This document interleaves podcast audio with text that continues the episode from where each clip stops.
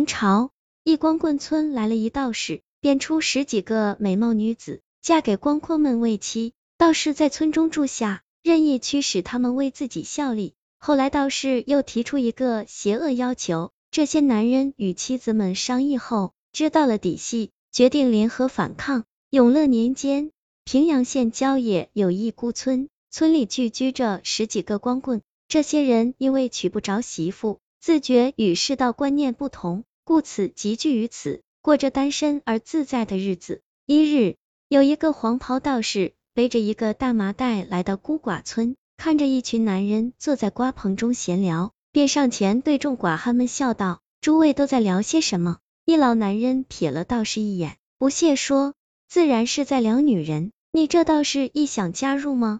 道士一笑说：“整日聊女人也不是办法，贫道能让各位都娶到妻子。”众汉一听，眼露金光，可是很快又发出一阵嘘声，没人相信。道士见他们不信。弯腰就把身上的大麻袋丢在地上，打开后竟是一只虚弱的老狐狸。道士从老狐身上抓下一小把狐毛，嘴中念念有词，剑指冲天，手中一撮狐毛立马化为一团火焰，燃烧殆尽后，道士轻轻将毛灰一吹，便原地变出一个娇弱的小女子。众汉看到这里，惊讶的发出一阵阵呼声。道士牵着那小女子上前喊道。你们谁想娶她为妻？这帮孤寡老单身几十年，如今见到美女，瞬间就如饿虎扑羊，咸流鼻涕出，都争先恐后抢着要娶那女子。道士狡猾笑道：“别急，别急，一个个来，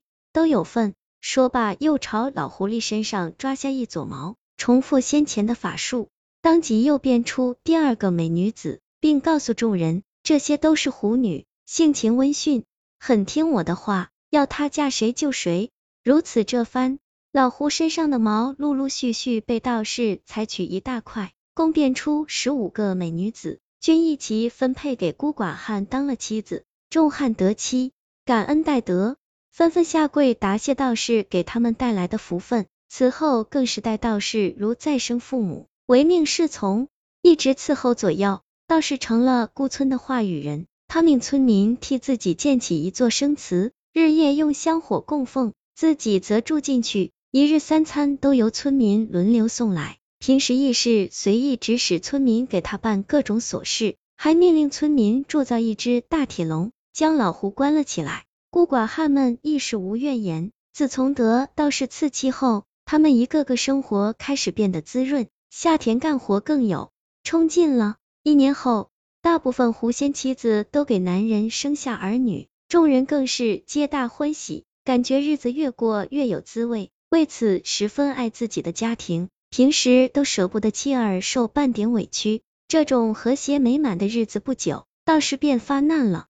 他召唤全村汉子来到生祠，对大家说：“无视你们的大恩公，没我就没有你们的幸福家庭。”众人点头称是。道士咳了几声。突然脸色严厉道：“如今我修道法，每日需要喝一碗童子血，就有劳各位轮流供奉了。”言下之意是要村民们割自己孩子的血给他喝。众人一阵诧异，有几个村民当即就拒绝，毕竟自己的骨肉啊。道士听后怒火三丈，一掌将木桌拍碎，道：“你们要是不从，我就把狐女全变回狐毛。”汉子们担忧妻子被他夺去。只能勉强答应，饿到喝下童子血，日夜不停闭关修炼，夜里还不时发出狂笑声。村民们看着自己的孩儿日渐虚弱，不愿就此这样下去，但面临儿女还是要妻子的抉择时，很多人都犯难了。有一个叫甘夫的男子忍受不了，